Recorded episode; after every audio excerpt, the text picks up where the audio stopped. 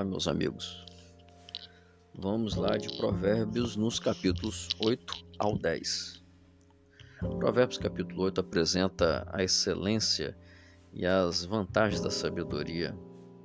Somos incentivados a viver de modo sábio e devemos lembrar que viver de modo sábio é viver com temor, com respeito e com admiração diante de Deus. Os que vivem de modo sábio aceitam os ensinos de Deus, os que vivem de modo sábio, são pessoas prudentes, cuidadosas. Os que vivem de modo sábio aborrecem o mal. Aqueles que vivem de modo sábio procuram encontrar a Deus. Além disso, aqueles que vivem de modo sábio são felizes. E sabe por quê? Porque guardam os caminhos do Pai Celestial, fazendo a vontade de Deus. Além de tudo mais, os que vivem de modo sábio acabam alcançando o favor de Deus. Sabe, meu amigo, viver de modo sábio é viver fazendo a vontade do Pai.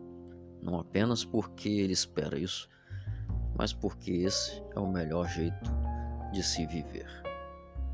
No capítulo 9 de Provérbios, há características essenciais de uma pessoa sábia diante de Deus. A pessoa sábia aceita a repreensão e mais do que aceitar, a pessoa sábia ama a quem faz uma boa repreensão. Sabe por quê? Porque isso vai possibilitar o seu crescimento e sua maturidade. E outra característica, a pessoa sábia aceita instruções, gosta mesmo de estar aprendendo constantemente. O sábio tem a sensação de que ele ainda não aprendeu tudo o que poderia aprender. Por isso busca mais conhecimento. Além disso, a pessoa sábia, prudente, é sensata, é cuidadosa, não sai por aí falando o que quer ou fazendo o que quer. O sábio mede suas palavras e mede suas ações também. Pensa naquilo que vai falar, pensa naquilo que vai fazer, sabe aceitar repreensões, continuar aprendendo e viver de modo prudente são características essenciais da pessoa sábia. Aqui no capítulo 10 apresenta profundos contrastes entre os justos e os perversos. O provérbio diz que o perverso é tristeza para os seus pais. Também é dito que o perverso é violento com as palavras, o perverso envergonha sua família. O perverso tem uma reputação duvidosa diante de todos. O perverso é imprudente com as palavras. Pratica o pecado constantemente, Além disso, o perverso não aceita os ensinamentos de Deus. Por outro lado, a pessoa justa e sábia é caracterizada por alguns comportamentos muito importantes.